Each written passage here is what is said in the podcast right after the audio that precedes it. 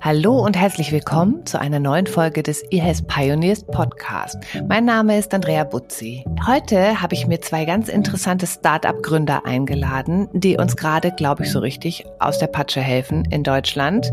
Sie besorgen nämlich Schutzkleidung und FFP2-Masken, damit wir alle safe sind und möglichst Corona auch äh, unbeschadet überstehen. Mit Ihnen spreche ich darüber, wie Sie diesen Markt erschlossen haben, wie Sie überhaupt an die Ware kommen, wie Ihre Erfahrungen mit China sind und natürlich auch zur Diskussion die ganz große Frage, was darf eigentlich eine FFP2-Maske kosten? Werden sozial Schwächere ausgeschlossen? Und vor allen Dingen, wo beginnt das Gemeinwohl und wo darf der Staat die unternehmerische Freiheit beschneiden? Das will ich gerne heute diskutieren mit meinen zwei Gästen. Herzlich willkommen, Christian und Sascha von Textile One. Ja, willkommen, Andrea. Hi, Andrea. Grüß dich. Hallo, ihr zwei. Ähm, stellt euch doch bitte kurz in zwei, drei Sätzen nochmal vor. Sascha Fußmann, bin einer der Gründer und Geschäftsführer von Textile One bin in einer Textilfamilie aufgewachsen, habe dann Christian während dem Abitur kennengelernt, habe Marketing und Vertrieb studiert und bin ganz zum Schluss in die Fachvertiefung Verhaltenspsychologie gegangen und ähm, bin bei Textile mhm. One für den Vertrieb zuständig. Mhm. Das heißt, du ähm, kannst quasi in den Kopf der Kunden gucken. Das versuche ich zumindest. ich glaube, das gelingt dir auch ganz gut. Christian, was gibst du dir? Ja, ich bin der Christian Jalolo, grüßt euch. Ähm, ich bin der Mitgründer, Mitgeschäftsführer vom Sascha. Wie der Sascha schon sagt, haben wir uns beim Abitur kennengelernt. Ich habe ebenfalls Marketing und Vertrieb mit dem Sascha zusammen studiert. Ich komme auch aus einer Textilfamilie, die bis heute immer noch in Istanbul tätig ist. Mit Sascha zusammen haben wir Textile One 2008 gegründet. Wir sagen immer, der Sascha ist das Frontend, ich bin das Backend. Ich kümmere mich sozusagen um die Supply Chain und organisiere mhm. das Sourcing bei uns. Okay, 2008 gegründet. Ähm, was ist genau euer Angebot? Was ist euer Produkt? Wir stellen einmal Berufsbekleidung her und neben mhm. der Berufsbekleidung auch Schutzbekleidung, also PSA-Kleidung wie zum Beispiel FFP2-Masken, aber auch Medizinprodukte. Und neben unserem Angebot an Artikeln sozusagen ähm, digitalisieren wir auch die Bestellprozesse rund um den Bedarf an Schutzbekleidung. Mhm. Also ihr seid quasi auch so ein bisschen der Disruptor in der Beschaffung von Corporate Wear mit einer Art Plattform, wo jeder Mitarbeiter sich dann theoretisch auch sein ähm, äh, entsprechendes Firmen-T-Shirt nachbestellen kann oder ein neues, wenn er anfängt und so weiter. Nochmal so zum Kontext. Und dann kam Corona und dann war alles anders. Erzählt doch mal. Ja, ähm, wie du sagst, äh, Andrea, ja klar, uns ging es da wie fast allen anderen auch, denke ich mal. Corona kam überraschend und ich sag mal, so eine Pandemie ist ja auch was Außergewöhnliches, kommt wahrscheinlich statistisch gesehen alle 100 oder 1000 Jahre mal vor. Ähm, wir hatten einen guten hoffen Plan. Wir es, ja. Hoffen wir es, ja. ähm, wir hatten einen super Plan. Wir haben ein gefestigtes Team, haben eine gewachsene Kundenstruktur und die ist uns halt ähm, einfach über Nacht sozusagen, äh, wurde uns da der Boden unter den Füßen weggezogen. Mhm. Ähm, und auch wir mussten uns komplett neu ausrichten und waren aber einfach in der glücklichen Situation, da wir Schutzbekleidung schon mehr als 13 Jahre auch herstellen, unter anderem auch Atemschutzmasken, dass wir eben dann als Nischenprodukt auf einmal ein Produkt hatten, was die ganze Welt gefragt hat und wir quasi über Nacht all unsere Ressourcen darauf lenken konnten. Genau, dazu noch ergänzend, das Schöne ist halt, dass wir ähm, unsere langfristigen Partnerbeziehungen in Asien seit zehn Jahren aufgebaut hatten und da quasi nicht das Rad neu erfinden mussten, mhm. sondern konnten auf ein vertrauensvolles und partnerschaftliches Netzwerk mhm. zugreifen, was wir uns einfach all die Jahre gemeinsam aufgebaut hatten. Das war das Schöne ja. dabei. Ich glaube, das war ja auch so das ganz große Problem. Ne? Also ich habe euch ja eingeladen. Wir sind ja eigentlich ein Gesundheitspodcast, aber durch die Pandemie haben wir natürlich ähm, ganz viele Versorgungsengpässe ähm, und ihr als Experten für Schutzkleidung, die ja da auch quasi wirklich so richtig reingejumpt sind letztes Jahr im Sommer, äh, an euch erstmal die Frage haben wir tatsächlich ein Problem mit der Beschaffung und Verteilung von Schutzkleidung? Was ist da eigentlich los? Also aus den Medien hört man ja eigentlich immer nur, dass es da riesige Probleme gibt. Hm. Also wir hatten ein großes Problem und wir haben leider immer noch ein großes Problem. Ähm, für uns ist das Problem eine Herausforderung, genau wie Christian sagt. Ähm, wir können uns eben auf Partner verlassen, die wir seit über zehn Jahren auch persönlich kennen und da eben gewachsene und vertrauensvolle Strukturen sind. Ähm, so ein Markt aber mit so einem hohen Volumen in kurzer Zeit mhm. lockt halt auch ähm, Unternehmen an, die sozusagen Produkte in den Markt bringen, die nicht allen Anforderungen und alle, also alle Anforderungen genügen und ähm, mhm. auch alle Zertifikate haben, weil man ja. dann wie in vielen ähm, Branchen oder Produkten, die eben von in, in, kurzer Zeit zum hohen Volumen gebraucht werden, ähm, die locken halt einfach auch Betrüger leider an. Ja, das musst du auch mal so direkt sagen, auch an alle Zuhörer. Ja, die gibt's leider am Markt, ähm, mhm. kann man aber relativ auch gut rausfiltern. Und okay. deswegen ist halt ähm, ja, wir haben da schon gesamtheitlich in ganz Europa ein Problem damit. Mhm. Was genau ist das Problem? Also, dass es tatsächlich äh, auch so Trittbrettfahrer gibt, die einfach sagen, hey, Angebot und Nachfrage, jetzt ist der Moment, jetzt kann ich reich werden? Oder ist es tatsächlich eine Produktionskapazitätsbegrenzung, die ein, wo keiner mit gerechnet hat, dass wir so viel davon brauchen werden? Ja, Christian, vielleicht mal aus deiner Sicht, ähm, auch in Asien, die Hersteller hast du ja selbst mitbekommen, ähm, die haben halt gewisse Kapazitäten, die auch mhm. über Jahre geplant sind ähm, und gewachsen sind. Ähm, und du kannst eben nicht den 30-fachen Bedarf äh, in ein paar Monaten decken. Das funktioniert mhm. einfach nicht. Und Christian, mhm. vielleicht auch mal aus deiner Sicht nochmal ergänzen, ähm, was du da in Asien sozusagen äh, gesehen hast, weil es war ja schon so ein bisschen wilder Westen. Genau, das ist sowohl als auch. Also einmal ist es die Produktionskapazität von den Schutzartikeln vor Ort in Asien. Ähm, das ist ein Thema. Und dann gibt's das große Bottleneck, äh, ist die, ist die wirklich die Logistik. Also die Ware, mhm. wenn sie in Asien gefertigt ist, dann hier rüber nach äh, Europa zu beschaffen. Klar, also es gab ja auch ähm, teilweise Reiseverbot, es flogen keine Flugzeuge mehr. Schiffe ist wahrscheinlich, ich weiß nicht, wie lange brauchst du ein Schiff von China nach äh, Ja, das dauert Europa. so vier, ähm, vier bis fünf Wochen ungefähr. Und man mhm. muss sich vorstellen, okay die meiste Ware, die aktuell dringend benötigt wird, die wird aktuell per Flugzeug importiert. Und da Wirklich? muss man sich auch vorstellen, okay. genau, und da muss man sich vorstellen, in dem Moment, als äh, Corona ausgebrochen ist und die Flugzeuge, die, der Passagierverkehr von heute auf morgen eingebrochen ist, ist so mäßig mhm. ein circa 50 Prozent des Weltmarkts von den Frachtkapazitäten von heute auf morgen eingebrochen. Und die wurden nur Stück für Stück die Maschinen umgerüstet mhm. und das ist im Moment auch noch ein sehr, sehr, sehr großes Problem, dass man wirklich Frachtkapazitäten bekommt. Mhm.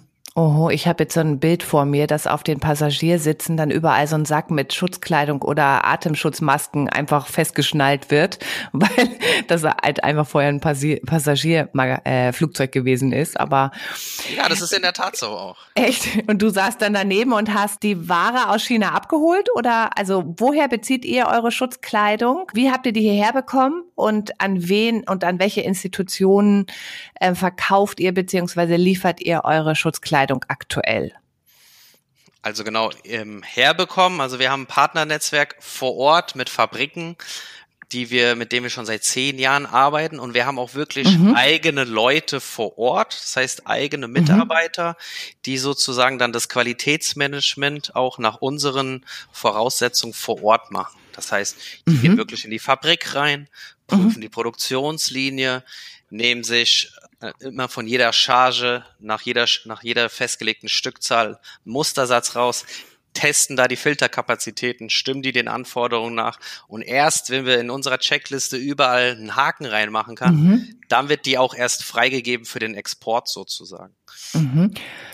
Das ist aber noch nicht die CE-Zertifizierung, oder? Muss dann da noch jemand anders nochmal eine Qualitätssicherung machen oder wird das tatsächlich vor Ort dann auch schon CE-zertifiziert, die Ware. Sascha, magst du was zur CE-Zertifizierung ja, erzählen? Also du musst, äh, Andrea, du musst ähm, eine sogenannte Baumusterprüfung machen. Ist auch ein mhm. längerer Prozess. Ähm, das dauert so ungefähr vier bis sechs Monate. Und da muss sowohl dein Produkt als auch deine Fabrik zertifiziert sein. Ah, verstehe. Und das machst du, bevor ein Produkt wie eine FFP2-Maske verkehrsfähig ist, mhm. machst du eben diese zwei Dinge. Einmal die Baumusterprüfung und einmal deine Fabrik zertifizieren. Und dann darfst du ein oder dann erhältst du ein und darfst ein CE-Zertifikat mhm. ausstellen. Und das, was Christian sagt, ist nochmal ein zusätzliche, zusätzliches internes Qualitätsmanagement, dass wir trotz und obwohl wir eine CE-Zertifizierung haben, trotzdem jede Charge nochmal prüfen für uns intern. Das müssen wir gar nicht nach draußen geben, aber wir sagen eben halt auch, ähm, gerade in der jetzigen Zeit ist, ist so eine Filterleistung eben maßgeblich, dass du eine, eine schützende Maske tragen kannst. Mhm. Und da wollen mhm. wir einfach Total. sicher sein, dass wenn wir ausliefern, dass der, der Träger dann auch wirklich ein gutes Produkt trägt. Mhm. Und eure Kunden, also diejenigen, die dann die Weiterverteiler oder Verkäufer sind, natürlich auch. Ne? Also die, ähm, wer ist das zum Beispiel? Also an wen liefert ihr? Das ist, ähm, sind zum Beispiel, wie du gesagt hast, Bundesländer ähm, wie äh, punktuell das Land Bayern, aber auch die Kassenärztliche Vereinigung in Bayern ähm, oder die Bundesbeschaffung in Österreich. Ähm, mhm. Da sind wir in einem sehr engen Kontakt mit Bund und Ländern und da wird halt auch unsere Arbeit und unsere Qualität geschätzt. Wahnsinn, toll.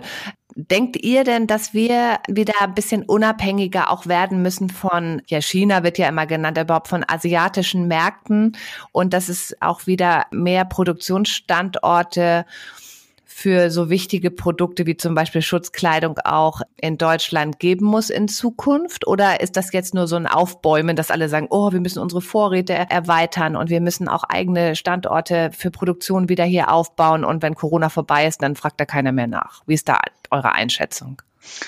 Ähm, ich sag mal so, wir wir Deutschen sind ja so per se geizig in Anführungszeichen. Mhm. Ähm, und gerade wenn wir in einem Umfeld arbeiten, wo wir dann Bedarfsträger wie Krankenhäuser oder Bund und Länder beliefern, dann geht es am Ende des Tages neben der Qualität dann aber mhm. auch um den Preis. Und mhm. ich glaube einfach perspektivisch, grundsätzlich ist es sinnvoll, sich unabhängig zu machen. Aber am Ende des Tages, wenn du mich langfristig fragst, glaube ich, wird der wichtigste Standort in China bleiben, weil äh, es am Ende des Tages halt dann einfach eine Preisfrage ist. Und mhm. die Asiaten, muss man auch klar sagen, haben halt einfach in, in dem Bereich auch deutlich mehr Erfahrung, weil die Produktion eben sehr lange aus Europa und gerade Deutschland historisch abgewandert ist, muss man mhm. ja auch mal sehen. Mhm. Ja, also diese Kompetenz hier wieder aufzubauen geht, äh, dauert aber und kostet viel Geld. Ähm, und ähm, ja, dann das sehe ich einfach langfristig kritisch sozusagen und glaube auch, dass wenn man ähm, gute Partner hat in Asien, dass man eine sehr gute Qualität und zu einem guten Preis auch liefern kann. Mhm. Ja, ich glaube, das ist auch eine Frage, die wir jetzt so abschließend auch gar nicht beantworten können, sondern das ist ja eine ganz neue Situation auch für alle Marktteilnehmer. Ne? Genau. genau. Ähm, sollte es FFP2-Masken auf Rezept oder Gutschein geben? Im Moment äh, wird das ja auch kritisiert. Ähm, FFP2-Masken sind ja teilweise auch recht teuer. Vielleicht hat dann auch der eine oder andere gar nicht genug Geld, um sich eine zu kaufen und auf die Straße zu gehen. Wie denkt ihr darüber? Ihr seid ja jetzt auch Unternehmer. Soll es dafür ein Rezept, also oder einen Gutschein geben, Voucher, Bezugsscheine? Ja, also ich würde sagen, für die relevante Risikogruppe würde ich das sehr gut finden, dass es da ein Rezept wird, weil mhm. wie du sagst, es kann sich nicht das jeder leisten. Und wenn von, von der Regierung quasi die Verordnung kommt, dass es Pflicht ist, eine Maske zu tragen, ähm, sollte auch dafür die Gegebenheiten geschaffen werden, dass es eben für jeden auch zugänglich ist. Ähm, mhm. Es gibt es ja auch teilweise, nur ich glaube, ähm, ja, bei der Umsetzung muss man dann auch nachhelfen, dass das, was auch verordnet wird, man auch dann umsetzen kann. Mhm. Was meinst du, dass man es auch wirklich dann bekommt? Also diese, diese Verteilung und dass überhaupt genug Masken an irgendeinem Ort sind, wo sich die Leute das dann abholen können? Oder was meinst du genau? Ja, also wir haben die, wir haben ähm, Stimmen gehört vom Markt, dass es mhm. eben äh, schwierig ist, mit dem Rezept wirklich dann an Masken sozusagen zu kommen, dass man da bestimmte Bescheinigungen braucht und dass es sehr bürokratisch ist, dieser ganze Prozess ja. und leider nicht so einfach ist, dass einfach der, der es wirklich braucht, geht in die Apotheke und bekommt eben seine Masken. Ja, okay, verstehe. Es gab ja auch eine Forderung, dass es einen Festpreis für Masken und Schutzkleidung geben soll. Es wurde von ähm, einer Ärztevereinigung gefordert. Ähm, was denkt ihr da als Unternehmer drüber? Also das ist natürlich so diese Abwägung zwischen Gemeinwohl, dass auch niemand sich zum Beispiel bereichert an der Angst von Menschen oder an dem Bedarf an Schutzkleidung, aber es ist natürlich auch ein Grundrecht von euch, eure unternehmerische Freiheit im Rahmen der Gesetze auszuüben. Und das ist ja auch Preisgestaltung. Mhm. Wie seht ihr das? Also per se fände, fände ich einen Festpreis fair. Es kommt halt mhm. halt auf den Festpreis an, ja. Ähm, also wir haben auch während der ersten, äh, während der ersten Welle sozusagen deutlich unter dem Marktpreis immer angeboten, weil wir mhm. einfach sagen und gesagt haben, ähm, genau wie du richtig erkannt hast, du willst dich ja nicht und es will kein Unternehmen, das seriös und langfristig am Markt agiert, äh, sich irgendwo bereichern an an, an so einer Situation, sondern in erster Linie wollen wir die Träger schützen. Und das macht man dann zu einem fairen Preis. Ähm, mhm. Deswegen, wenn es ein, ein marktgerechter Festpreis äh, wäre, dann würde ich, glaube ich, sogar zustimmen. Ähm, du läufst halt nur Gefahr, dass halt ähm, viele unseriöse Anbieter den, den Preis dann so dermaßen nach unten drücken, dass es für die mhm. seriösen ähm, mit diesen ganzen, mit diesem ganzen Qualitätsmanagement, ähm, wie es die guten großen Unternehmen und seriösen mhm. Anbieter machen, dann überhaupt den Preis gar nicht halten mhm. könnten oder mit mhm. vielleicht einem Prozent Marge arbeiten müssten. Und dann würde es, äh, das würde ja die Folge haben, dass dann die guten seriösen verschwinden, weil sie es einfach nicht mehr machen können ähm, und die unseriösen sozusagen dann den Markt abgreifen. Das ist, glaube ich, nicht zielführend. Aber um ultimativ deine Frage zu beantworten, ja, wir würden es gut finden, zu einem fairen Festpreis zum Wohle des Trägers sozusagen gute mhm. Schutzkleidung mhm. zu liefern. Mhm. Mhm. Genau. Was ist denn so ein Preis für so eine FFP2-Maske? Also woran kann ich mich auch als Verbraucher auch orientieren? Also das, das können ja keine acht Euro sein, ne? Nein.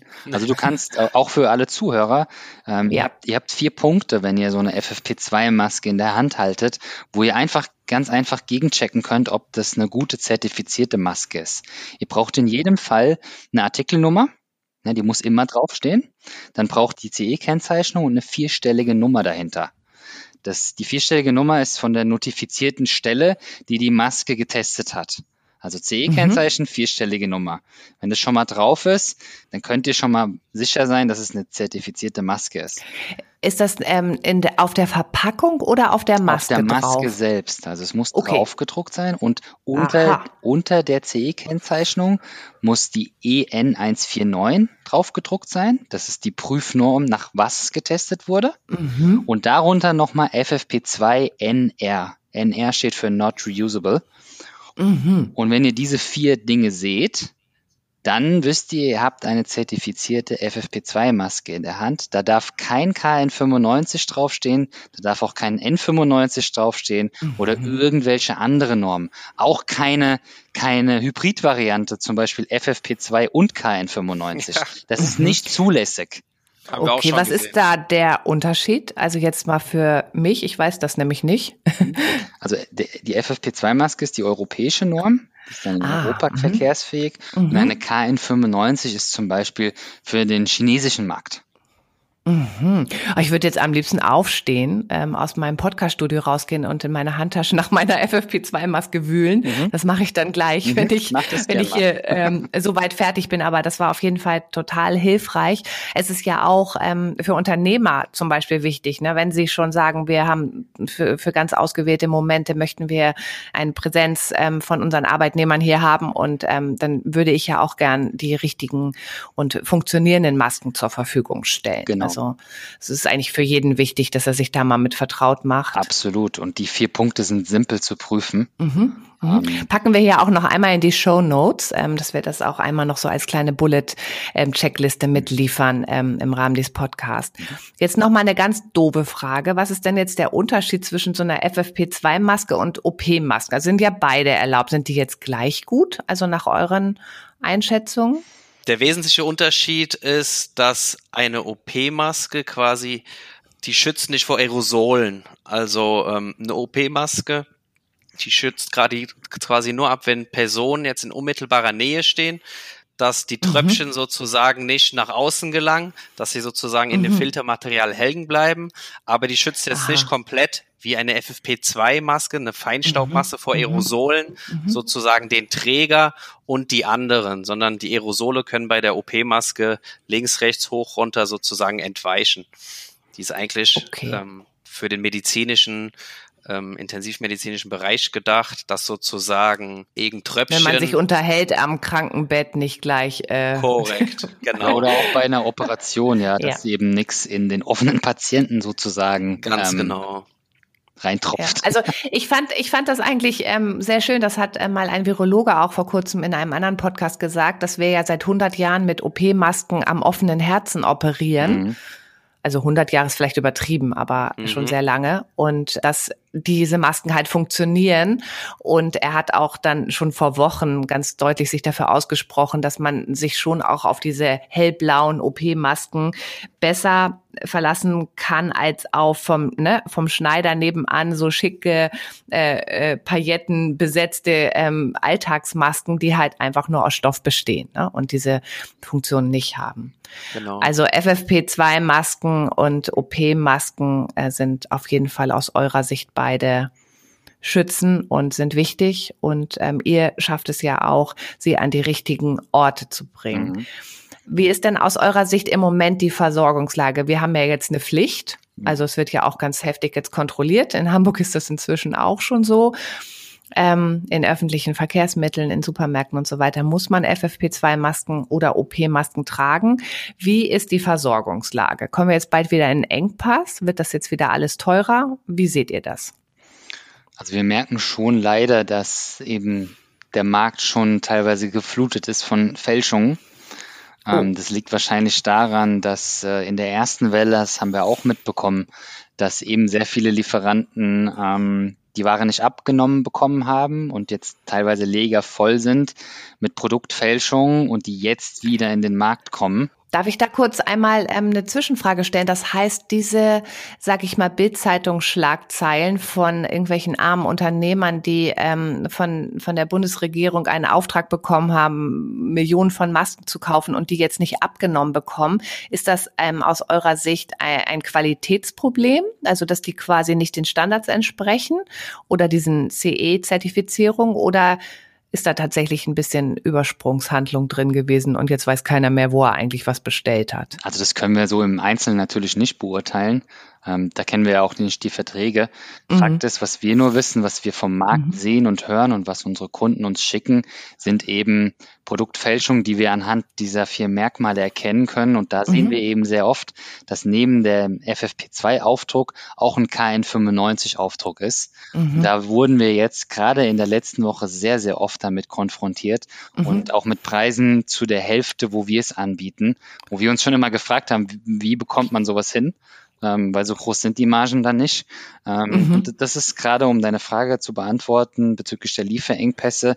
Wir sehen viele Fälschungen am Markt. Ähm, das heißt, der Engpass ist sozusagen ähm, aus Kundensicht, er kriegt seine Maske, aber ob die dann mhm. auch gut ist, ist die Frage mhm. so ein mhm. bisschen, was es mhm. gerade bewegt und umtreibt. Und das bestätigen auch ähm, viele Einkaufsgesellschaften oder befreundete Partnerunternehmen. Sie mhm. sehen, das, sehen das ähnlich. Und wo, woher dann diese Masken kommen am Ende des Tages, das wissen wir natürlich auch nicht. Okay, aber wo kommen denn eure Masken jetzt her? Sind da schon wieder Flugzeuge unterwegs? Kann ich mich da dann so ein bisschen entspannen? Das, das, genau, das wollte ich jetzt ähm, auch wieder jetzt nochmal ergänzen. Also wir haben in der Tat 10 mhm. Millionen Masken bestellt und mhm. wenn man das Ganze ein bisschen anders da planen würde, dann äh, hätte man da auch am Ende einen entspannteren Verkaufspreis für den Kunden, beziehungsweise der Kunde müsste nicht so viel aufwenden, weil was passiert? Es müssen kurzfristig Millionen von Masken hergeschafft werden und das geht wieder nur mit dem Flieger. Flieger ist ein knappes Gut. Mhm. Flieger haben ihren Preis mhm. und das spiegelt sich jetzt leider wieder in den Masken, ja. Mhm. Hätten eigentlich dann die Politiker, bevor sie diese Maskenpflicht anordnen, lieber schon mal eine Woche oder zwei Wochen vorher mit den, mit den Lieferanten sprechen müssen oder haben die das auch getan?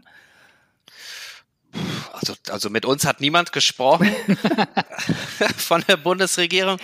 Aber ähm, wenn, du, wenn, du, wenn du mich fragst, hätte man das ähm, auf jeden Fall vorausschauender geplant und nicht von heute auf morgen mhm. sozusagen verordnet, dass jetzt die die Pflicht besteht, eine Maske mhm. anzuziehen. Ich meine, weil mhm. der kurzfristige Bedarf, wenn gefühlt 82 Millionen Menschen eine Maske anziehen müssen, der muss ja gedeckt werden und ähm, der kurzfristig. Ja, total. Also ich merke das tatsächlich auch in meinem ähm, Umfeld, dass äh, man wirklich da so WhatsApp-Gruppen hat und und irgendwie meine Freunde mich dann fragen, hast du noch welche äh, OP-Masken oder irgendwas? Und dann man sich das wirklich irgendwie quasi in Briefumschlag nach Hause schickt, so ungefähr. Äh, gib mir mal drei, meine, Lief meine Lieferung von Amazon kommt erst nächste Woche oder so. Ne? Und das das zwingt einen ja dann quasi auch dazu, dass man ja nicht mal aus dem Haus gehen kann. Also wir haben ja jetzt lange mit diesen schicken Alltagsmasken ja uns so richtig reingewöhnt und dachten, dass das ist jetzt okay. Ne? Und kann mir wirklich auch vorstellen, dass es gerade ähm, für manche Menschen schwierig ist, an eine ordnungsgemäße Maske zu kommen. Genau. Okay, dann würde ich sagen, wir haben die Tipps, äh, woran man eine funktionierende, schützende Maske erkennt. Darum geht es ja. Für einen fairen Preis. Ich glaube, da hattet ihr mir noch keine Antwort gegeben. Ne? Was, was, wo würdet ihr denn sagen, wenn ein Preis XY aufgerufen wird in der Apotheke oder irgendwo, dann kann ich davon ausgehen, das ist ein angemessener Preis und wahrscheinlich ist das auch eine echte Maske und keine, kein Ramschprodukt. Ja, also aus, aus unserer Sicht ein fairer Preis liegt irgendwo für eine FFP2-Maske für den Endverbraucher zwischen ein und zwei Euro.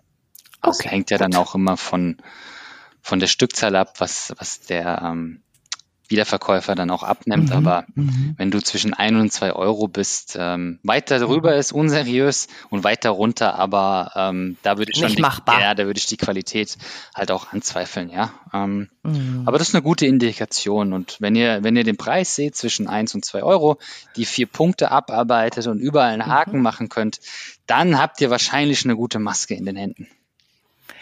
Sehr schön. Dann noch eine letzte Frage, ähm, die jetzt so ein bisschen ähm, optimistisch in die Zukunft schaut. Natürlich schaut ihr mit eurem Unternehmen auch optimistisch in die Zukunft, aber ähm, ich wollte gerne von euch wissen, wenn Corona vorbei ist, was macht ihr dann als erstes? Was fehlt euch so richtig gerade? Die Restaurantbesuche. ja. Und das Reisen. Ja, Urlaub. Ich ja. wollte auch sagen Urlaub. Um ehrlich zu sein, mhm. Urlaub. Wir wünschen uns ja. Urlaub und wir wünschen uns auch, dass alle halbwegs gesund durch diese Situation kommen ähm, mhm. und einfach auch mal so diesen normalen Alltag wieder, ja und ähm, ja, wie Christian sagt, in, in ein Restaurant gehen, sich mit Freunden mhm. treffen, ähm, das Team konstant sehen, verreisen und wieder ins alte Leben zurückzukehren. Das ist, glaube ich, Einfach was jeder sich wünscht. Sein. Genau. Ja, ja, das ist äh, wirklich krass. Ne? Also einfach wieder Mensch sein, ähm, dass man da wirklich auch sich dann jetzt so eingeschränkt teilweise fühlt. Aber irgendwie halten wir ja auch alle total gut durch. Da habe ich auf jeden Fall so das Gefühl. Äh, mhm. und es gibt ja auch keine Alternative. Genau, ich wollte gerade sagen, wir haben ja keine Wahl. Aber ich muss auch sagen, Reisen, zwar nicht mehr so dieses crazy äh, um die Welt jetten mit ähm, einem mit mit Flugzeug und so weiter, aber überhaupt die Chance zu haben, auch mal, ich sag mal jetzt von Hamburg nach Dänemark zu fahren und dort äh, äh genau. äh, unbeschwert am Strand äh, spazieren mit der Familie zu mal zu entspannen und die Zeit mhm zu genießen und mal innehalten. Sehr schön. Gut, aber ihr habt bis dahin noch was zu tun. Ja. Also ähm, ja. deswegen würde ich jetzt sagen, ähm, vielen Dank auch für eure Insights zum Thema Schutzkleidung und FFP2-Masken. Ich fand das total interessant, ähm, nochmal eure vier Punkte zu hören, ähm, woran ich eine funktionierende Maske erkenne, die mich auch schützt. Das werden wir hier in den Shownotes nochmal verlinken. Und du sagtest auch, Preis ist ein Indikator, ein bis zwei Euro für eine FFP2-Maske ist ein seriöser Preis. Und ihr plädiert auch als Unternehmer dafür, dass es einen Festpreis gibt und dass es auch einen Bezugsschein oder Vouchers gibt für Menschen, die vielleicht wirklich jeden Euro umdrehen müssen. Mhm. Und ich finde, das zeichnet euch auch aus als Unternehmer und bestätigt mich auch in den Werten, die ich auf eurer Website gelesen habe. Insofern macht einfach weiter und wir strahlen diesen Podcast so schnell wie möglich aus, damit auch alle Menschen darüber informiert sind, was gerade im, im Bereich Schutzkleidung los ist. Vielen Dank euch beiden. Danke dir. Ja, danke Andrea, hat uns sehr viel Spaß gemacht. Bis dahin, tschüss.